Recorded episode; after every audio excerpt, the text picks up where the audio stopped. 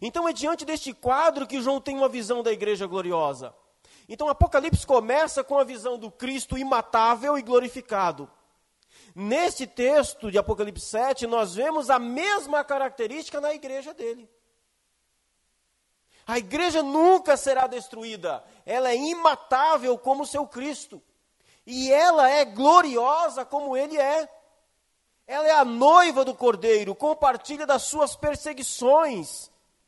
É atribulada por este mundo maligno, martirizada, mas em todas as coisas, ela é mais que vencedora por meio daquele que a amou. A igreja é gloriosa, é formada por povos, raça, tribos, línguas e nações. E como nós veremos hoje, seu maior ministério é a adoração. Então eu quero convidar você, com a sua Bíblia aberta, a vermos algumas características dessa igreja. A primeira característica dela nós encontramos aí no verso 9. Verso 9.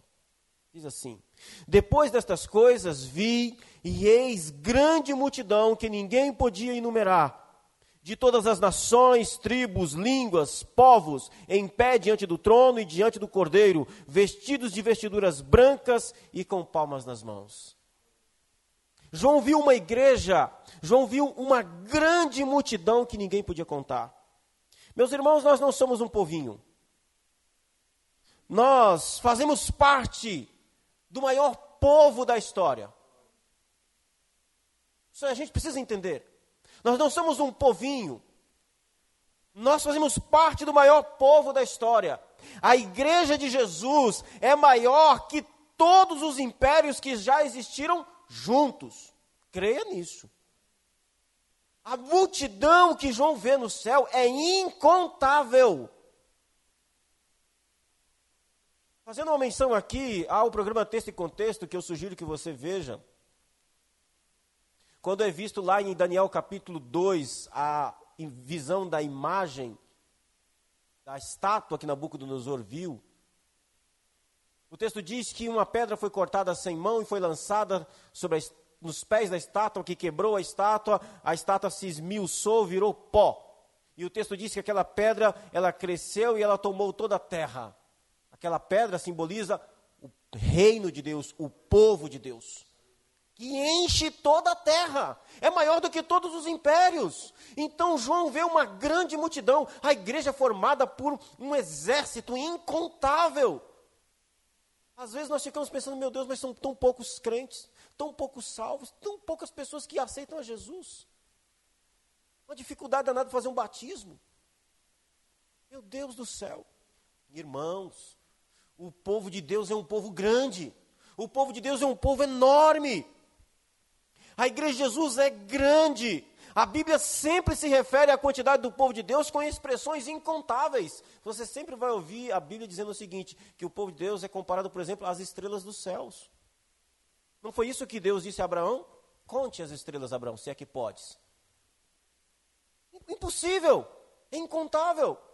A Bíblia compara o povo de Deus à areia do mar. Absolutamente incontável. Quantos grãos de areia tem numa praia?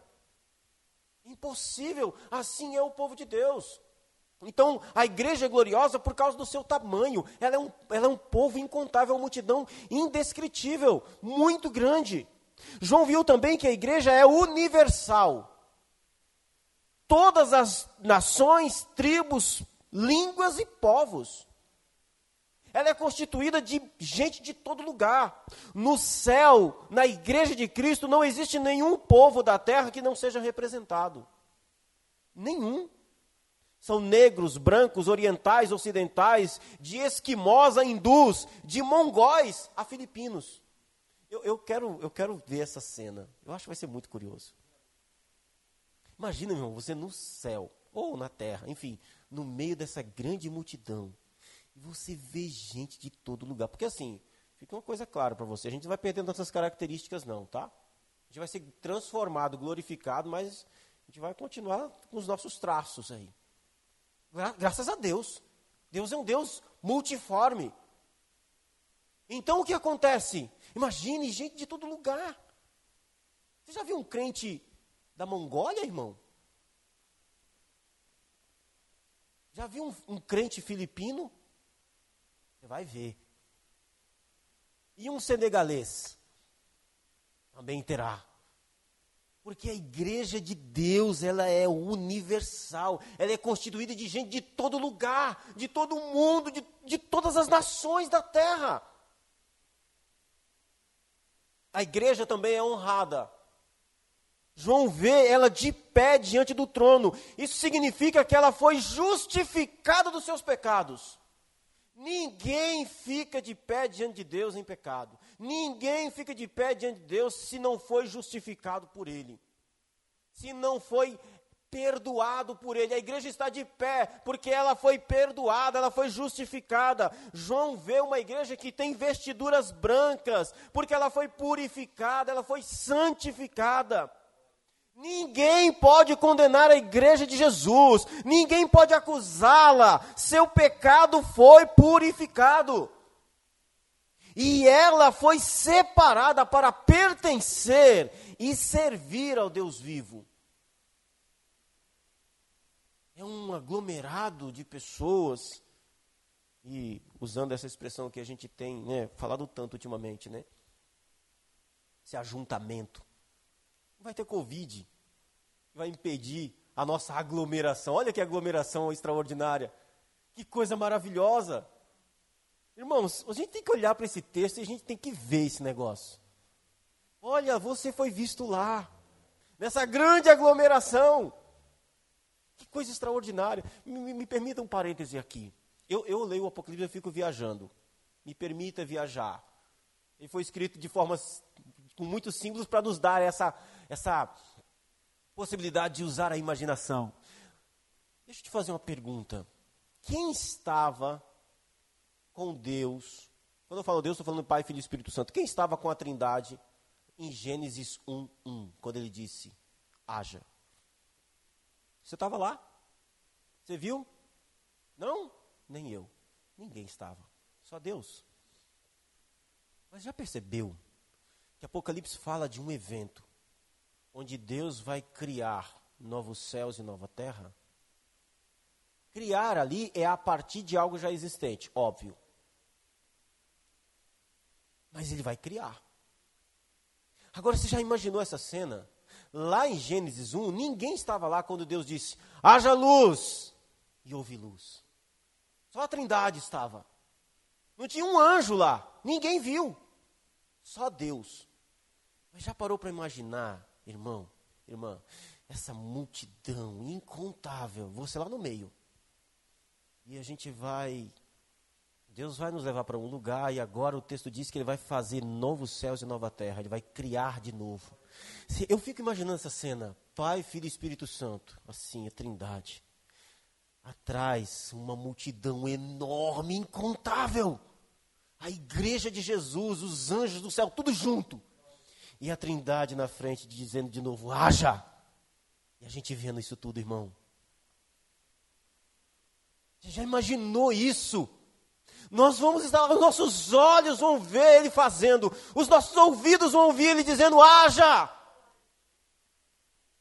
E haverá as coisas vão aparecer, vão surgir, vão se organizar. Eu não sei o que ele vai criar, não faço a menor ideia, mas eu vou estar lá. Você estará lá. Essa grande multidão estará lá, nas costas de Deus, atrás, vendo ele criar todas as coisas para a glória do nome dele. Imagine a cena. A Bíblia diz que Jesus chegará com essa grande multidão diante do trono do Pai e vai olhar para o Pai e vai dizer: Aqui está, Pai, povos, tribos, línguas e nações que eu comprei com meu sangue para a sua glória. Já imaginou ser apresentado a Deus pelo Cordeiro? Já imaginou isso? Jesus volta nas nuvens e ele arrebata a igreja, arrebatar, tirar, tomar para si, viu? Não é desaparecer, não. A igreja sobe e olha essa cena. Eu já saí do texto, mas vamos aqui, depois eu volto. A, a Bíblia diz que a volta de Jesus será um momento tão extraordinário, irmãos. Jesus, primeiro, essa atmosfera enche de anjos. Lotado, não tem um milímetro quadrado que não tem um pé de um anjo nesse céu azul. E o texto diz que de repente um desses anjos, forte, Ele é o arauto. O arauto é aquele que anuncia a vinda do rei. Ele dá um brado, um grito. Eu não sei o que ele vai gritar, mas Paulo diz que vai. O, o, esse arauto vai falar alguma coisa. Aparece Cristo, cheio de glória Aqui embaixo está um pandemônio, tem gente querendo, tem gente querendo, pedindo para as montanhas cair em cima, está um, tá um terror aqui embaixo. Mas aqui embaixo, esse anjo, quando esse anjo aparece, passa o outro anjo tocando a trombeta, os salvos ressuscitam já num corpo transformado e glorioso, os crentes que vão estar vivos serão todos transformados, a igreja santa está aqui embaixo glorificada, glorificando o Cordeiro, de repente o Cordeiro diz, vinde bendito de meu Pai. E os anjos, a Bíblia diz que os anjos descerão e colherão como ceifeiros a igreja, como ceifeiros colhe grãos e guardam no celeiro. Os anjos vêm, vai tomar a gente, meu irmão, pelo lado, pelo braço, sei lá. A gente vai subindo com os anjos ao encontro de Cristo nos ares. Em um milésimo de segundo, sei lá, ou menos, em um piscar de olhos, diante do trono e diante do trono, o cordeiro diz: apresenta a gente, Pai, aqui está, povos, tribos, línguas e nações, que comprei para ti com o meu sangue. Que coisa extraordinária! É essa multidão que João viu. É isso que João viu. Eu não sei você, mas eu estou ansioso demais para esse dia. Será que você conseguiu por um minuto esquecer que existe pandemia? Essa é a ideia. Foi isso que aconteceu com a igreja há dois mil anos atrás, quando eles tiveram uma visão da igreja glorificada. Queridos irmãos, segundo aspecto, João vê uma igreja no exercício do seu ministério. Verso 10. Verso 10 diz: e clamavam em grande voz, dizendo: Ao nosso Deus, que se assenta no trono, e ao Cordeiro, pertencem à salvação. Vamos ver o verso 11 também. Todos os anjos estavam rodeando, todos os anjos de pé, rodeando o trono, os anciãos e os quatro seres viventes, e ante o trono se prostraram com seu rosto e adoraram a Deus, dizendo: Amém. O louvor e a glória, a sabedoria, as ações de graças e honra e o poder e a força sejam do nosso Deus pelos séculos dos séculos. Qual é o principal ministério da igreja? Qual é o principal ministério da igreja? Adoração. A igreja existe para adorar. Tudo que a igreja faz, no fim de tudo, deve resultar em adoração. Deus precisa ser adorado. Se a igreja faz atividade social, ela não faz atividade social por fazer atividade social, é um erro. A igreja faz atividade social porque ela adora o seu Deus fazendo atividade social. A igreja evangeliza para a adoração de Deus, para que Deus seja adorado em adoração. Tudo que a igreja faz redunda em adoração, resulta em adoração. A adoração é o maior e principal ministério da igreja. No céu não vai ter evangelismo, irmão. Na nova terra não vai ser ninguém evangelizado. Mas vai ter adoração. Nós adoramos a Deus. Como? Todas as maneiras possíveis. Quer comais, quer bebais, ou façais qualquer outra coisa, fazei tudo para a glória de Deus. Mas aqui nós vemos a igreja no exercício do seu ministério. A igreja é adoradora. Nós vemos aqui, João está vendo aqui a igreja adorando de forma comunitária e em forma de culto a Deus. Isso aqui é um momento de adoração coletivo. Você deve adorar a Deus no seu trabalho, sendo um bom funcionário. Você deve adorar a Deus sendo um bom cidadão. Isso tudo resulta em adoração a Deus.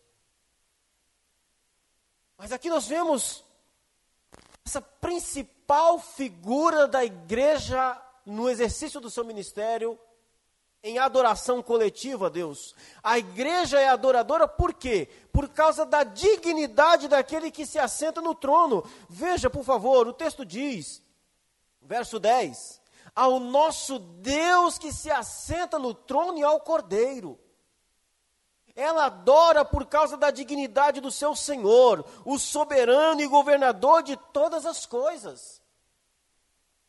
A igreja também adora ao Cordeiro de Deus que morreu sacrificado no seu lugar. A igreja adora aquele a quem pertence a salvação. Adora. Esta adoração da igreja não é solitária, percebam. O texto diz que João viu uma grande multidão, estavam reunidos. A igreja não adora de forma solitária, mas os exércitos dos céus também glorificam e adoram a Deus. Percebeu que no verso 10 a igreja começa a adorar a Deus e clamavam dizendo: Ao nosso Deus que se assenta no trono e ao Cordeiro pertence a salvação. Olha que coisa interessante. Que o verso 11 vai dizer: E todos os anjos estavam de pé, rodeando o trono e os anciãos e os quatro seres viventes e ante o trono se prostraram com seu rosto e adoraram a Deus. Olha que coisa maravilhosa. A igreja começa adorando, essa adoração é meio contagiante, ela, ela invade o, o, os seres celestiais, os anjos, arcanjos, serafins, querubins e tantos ins que tens nos céus, e eles começam também a adorar a Deus. Irmãos, o ministério da igreja, de adoração da igreja, nunca é um ministério solitário, é sempre um ministério comunitário. Então, deixa eu lhe dar uma dica aqui. Essa ideia de adorar a Deus de forma solitária, essa ideia de ser um desigrejado, que você pode servir, adorar a Deus, sem necessariamente depender de uma comunidade, estar em uma comunidade, não tem nada a ver com as Escrituras. Deus ama o ajuntamento do seu povo. Lá no Antigo Testamento, Deus já tinha ordenado que o povo se ajuntasse. E ele chamou aquele ajuntamento de ajuntamento solene. Deus ama ver o seu povo reunido. Deus ama ver a comunhão do seu povo. Deus é um Deus comunitário. Deus é um Deus comunitário e Ele quer uma igreja comunitária que o adore também de forma comunitária.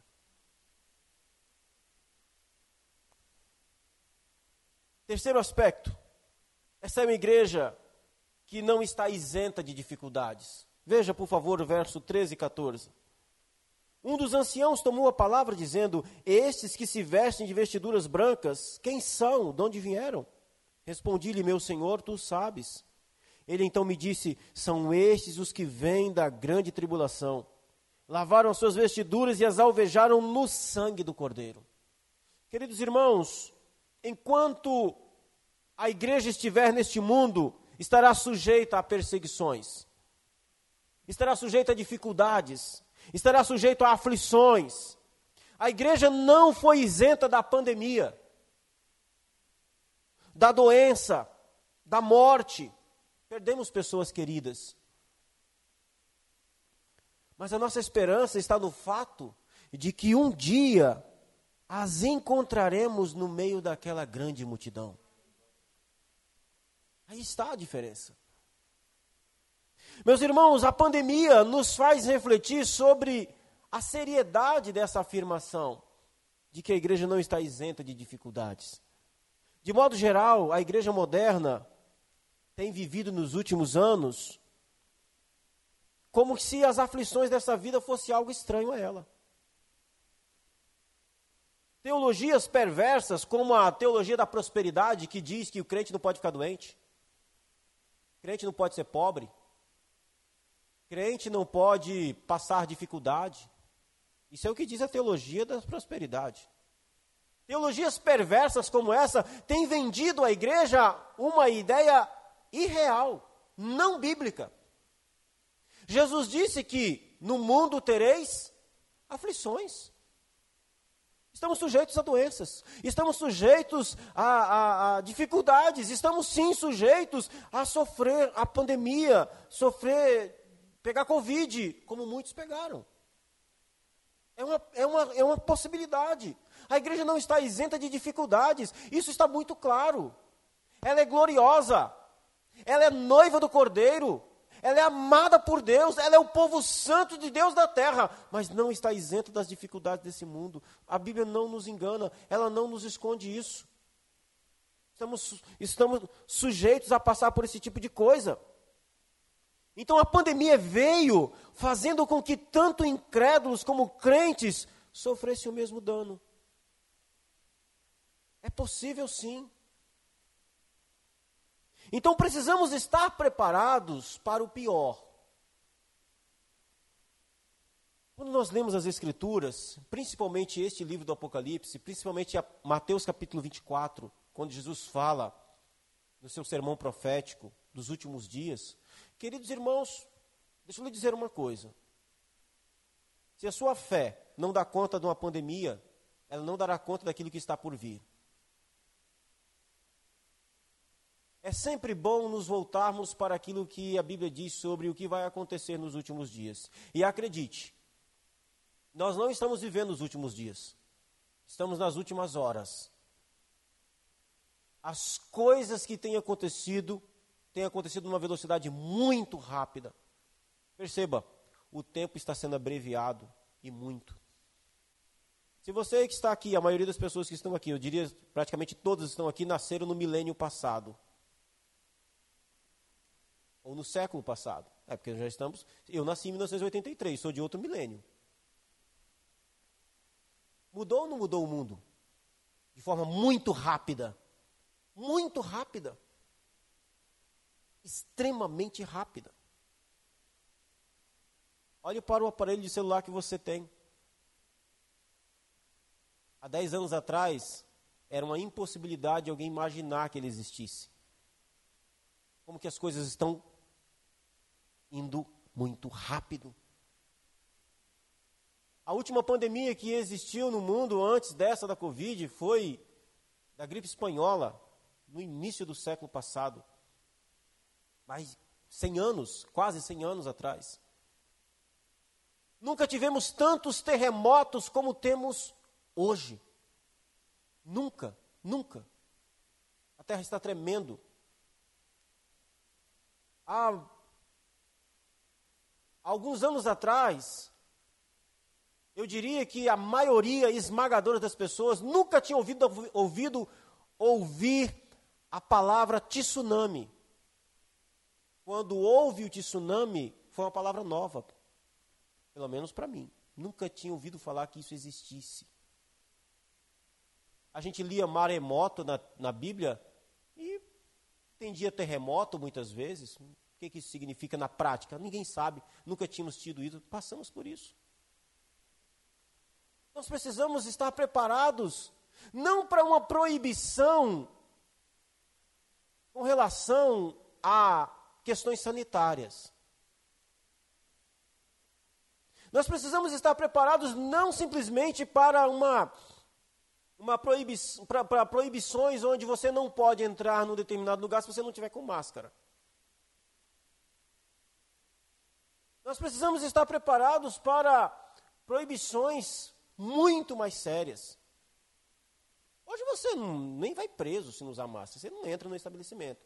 Pode ir lá, sei lá, dependendo do caso, é levado e depois é liberado. Mas vai chegar um momento que você vai ser preso por confessar Jesus Cristo ser Senhor da sua vida. Você está pronto para isso? Você está pronto para perder o emprego porque você é crente? Você está pronto? Preste atenção nisso, na seriedade disso. Lá no iníciozinho do ano passado a gente viveu isso. Você está pronto para ser pastor da sua família? Você está pronto para dirigir o culto na sua casa, cantar, pregar e baixinho, porque o seu vizinho não pode ouvir, porque se ele ouvir e te denunciar, você vai preso, você, seus filhos, sua mulher, todo mundo? Esse é o cenário que está aí na frente.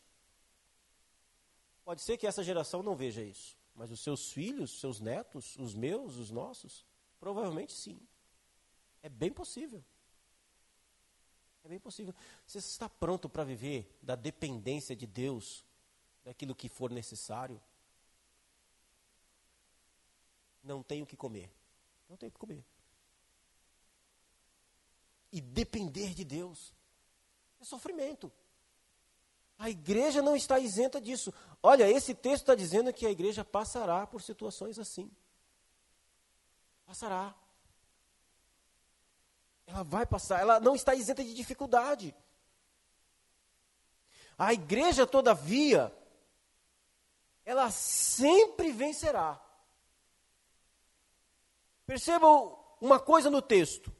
O anjo diz para João, ele pergunta, verso 14, verso 13: Um dos anciãos tomou a palavra dizendo: Estes que se vestem de vestiduras brancas, quem são e de onde vieram? Aí João responde: Senhor, eu não sei, o senhor sabe, eu não faço a menor ideia. Temor de João, né? Não sei, Senhor. E ele diz, então o, o, o, o, ancião de dias, um anjo, responde: São estes os que vêm da grande tribulação.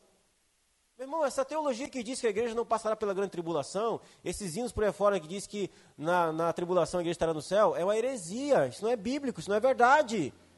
A igreja passará pela grande tribulação, o texto é muito claro. De onde são esses que estão vestidos de branco? Eles vêm da grande tribulação. A grande tribulação. A igreja já passou pela grande tribulação? Não, ainda não. Mas passará.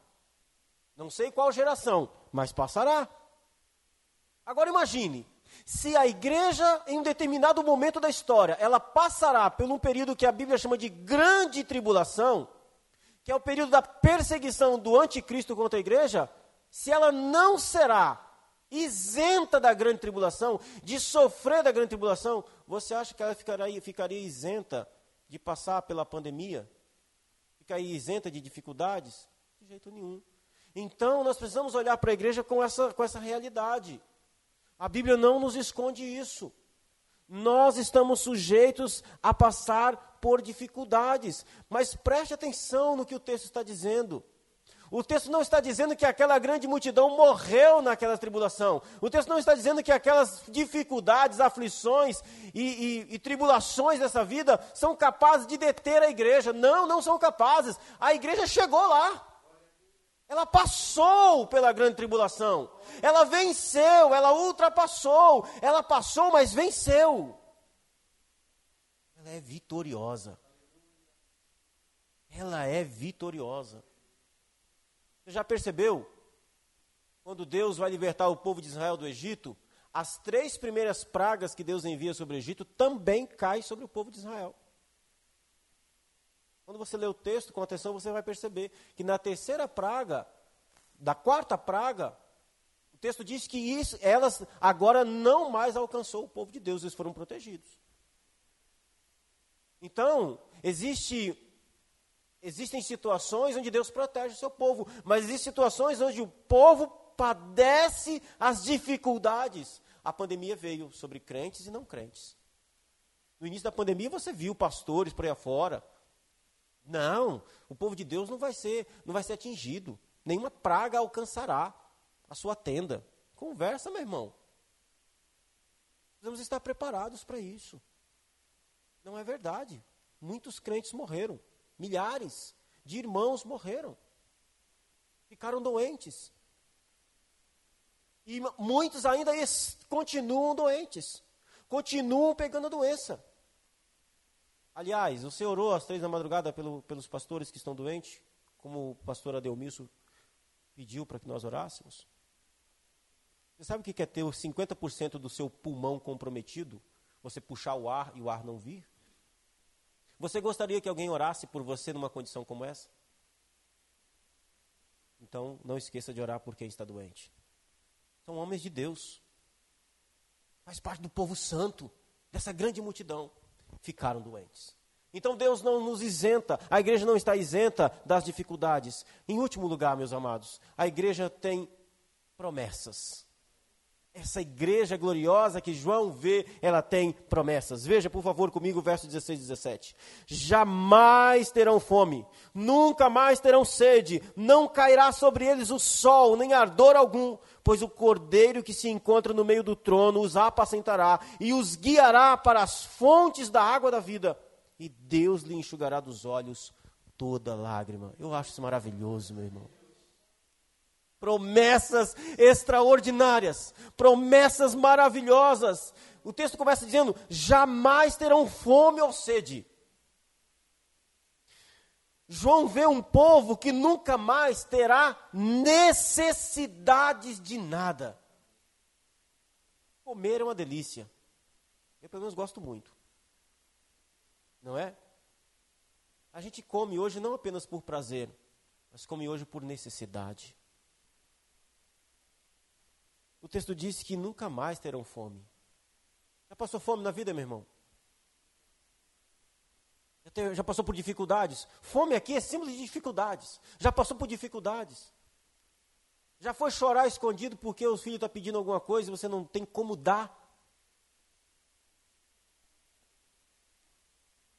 Já passou por situações como as situações do Salmo 126, onde você precisa escolher entre plantar a semente ou comer a semente? E o Salmo 126 está falando exatamente disso. Os que semeiam com lágrimas voltarão colhendo seus feixes com júbilo. Você está dizendo que quando o povo de Israel voltou do cativeiro, tinham tão pouca comida, que quando eles chegam na terra, eles precisam tomar uma decisão. Ou planta os grãos, ou dá os grãos para os filhos comerem. Imagina a dificuldade de um pai, em que ele tem que regrar a quantidade de comida. E enquanto ele está lançando a semente, os filhos estão do lado pedindo, pai, eu quero comer, eu quero comida. E você precisa fazer uma escolha, ou se você der a comida, não tem como plantar, não vai ter colheita. Então você precisa lançar a semente. E o filho está chorando. O texto diz que existe uma promessa para esse povo santo, para essa igreja. Eles nunca mais passarão por isso. Nunca mais terão fome, nunca mais terão sede, nunca mais terão necessidade de nada. Esta igreja não é sustentada pelo socialismo, pelo capitalismo, pelo comunismo ou qualquer outro sistema político. Não, não. O texto diz que o cordeiro, o próprio cordeiro, que está no trono, os apacentará e os conduz. O texto diz também que sobre eles não cairá o sol, nem ardor alguma, ou seja, nunca mais comerá do suor do rosto, nunca mais serão afadigados, entristecidos, ansiosos, preocupados. Essa é a nossa realidade hoje. Às vezes você trabalha, trabalha, trabalha, trabalha, trabalha, trabalha. Fala, meu Deus, eu, eu, parece que eu coloco com a colher e sai com uma pá. Preocupação, dificuldades, fadiga, cansaço, ansiedade. Nunca mais, nunca mais sofrerão dano algum. Nunca mais experimentarão doenças, pestes, pandemia, nunca mais morrerão, nunca mais artrose, artrite, tantas outras ites, que a gente bota a culpa na idade, né? É, tô ficando velho, tá doendo aqui, tá doendo ali, tá doendo lá. Nunca mais, meu irmão, nunca mais esse povo padecerá disso. Essa grande multidão não sofrerá de nada disso. Pelo contrário, eles estarão para sempre nas fontes da água da vida, ou seja, receberão vida eterna. E em último lugar, temos uma das mais maravilhosas promessas da Bíblia. E Deus lhe enxugará dos olhos toda lágrima. Preste atenção. Pelo que que você tem chorado? O que é que causa choro na sua vida? Quais são as razões e os motivos das suas lágrimas? Você tem chorado? O texto diz que naquele dia seremos consolados pelo próprio Deus. Veja o texto. O texto diz: E Deus lhes enxugará dos olhos toda lágrima. Esse texto está falando de um consolo vindo da parte do próprio Deus. Deus consolará o seu povo de toda dor, toda tristeza, toda angústia um consolo pleno, total, sobrenatural, divino. Você já foi consolado quando estava num momento triste? Alguém já enxugou suas lágrimas? Imagine, meu irmão, toda a sua dor será consolada pelo próprio Deus. Essas são as promessas que Deus tem para a sua igreja, para o seu povo. Eu quero concluir para nós orarmos. João vê uma igreja gloriosa. João vê uma igreja vencedora, uma multidão incontável. Ela é indestrutível. Nem a grande tribulação poderá destruir essa igreja. A pandemia pode adoecer nosso corpo, até mesmo nos matar, mas nós já sabemos qual é a nossa situação futura. João vê uma igreja adoradora. O que você está esperando para voltar a adorar a Deus conosco? Você, meu irmão, minha irmã que está em casa, não perca essa oportunidade. Venha adorar o Senhor conosco. É para a adoração que você existe. Não se preocupe com as aflições desta vida, elas são passageiras e não podem ser comparadas com a glória que nos está reservada. Eu gosto muito dessa expressão do apóstolo Paulo para a igreja de Corinto. As breves e momentâneas tribulações não podem ser comparadas com peso, ele usa essa palavra, com peso de glória. Ele diz: Eu fui, eu conheço um homem que no corpo ou fora do corpo foi até o terceiro céu e viu coisas inefáveis que não podem ser ditas. É isso que espera essa grande multidão. É isso que espera por você. É isso. Eu quero desafiar você, meu irmão minha irmã, a viver como essa igreja gloriosa. Nosso futuro não é uma incógnita, mas uma certeza gloriosa. Amém? Você pode ficar de pé? Eu gostaria de orar com você. Eu gostaria de orar com você para que Deus possa renovar no seu coração a certeza da graça dele, a certeza dessa igreja gloriosa. Eu gostaria de orar com você para que Deus pudesse abrir os seus olhos da fé, para que você pudesse ver esse povo santo e se alegrasse. Se alegrasse. Seu futuro não é uma incerteza, meu irmão, minha irmã. Seu futuro é uma realidade. E essa realidade já foi vista há dois mil anos atrás. O que foi que João viu? João viu apenas aquilo que Deus já viu. Deus viu esse povo muito antes de João, obviamente. Quando que Deus viu esse povo? Antes da fundação do mundo. Deus viu esse povo. É o povo dele, pertence a ele. Maravilhoso Deus, Pai que estás nos céus. Espírito Santo, renova a nossa fé renova a nossa confiança.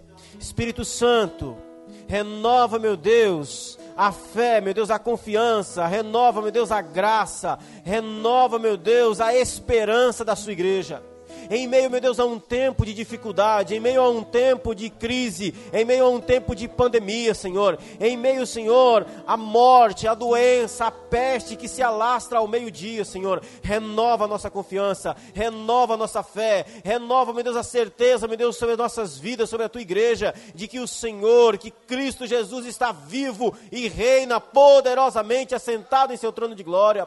Renova, meu Deus, sobre as nossas vidas a certeza, meu Deus, de que o Senhor conduz a sua igreja na história do mundo. O Senhor conduz a sua igreja, Senhor, em vitória. Ela é gloriosa, ela é inumerável, ela é grandiosa, Senhor. Ela, meu Deus, tem gente de todos os lugares. Ó Senhor, renova sobre as nossas vidas, ó Deus, o nosso ministério de adoração, que possamos, meu Deus, nos voltar para Ti, que possamos adorá-lo, meu Deus, no nosso trabalho, no nosso estudo, onde quer que nós estejamos, onde quer que vivamos, Senhor.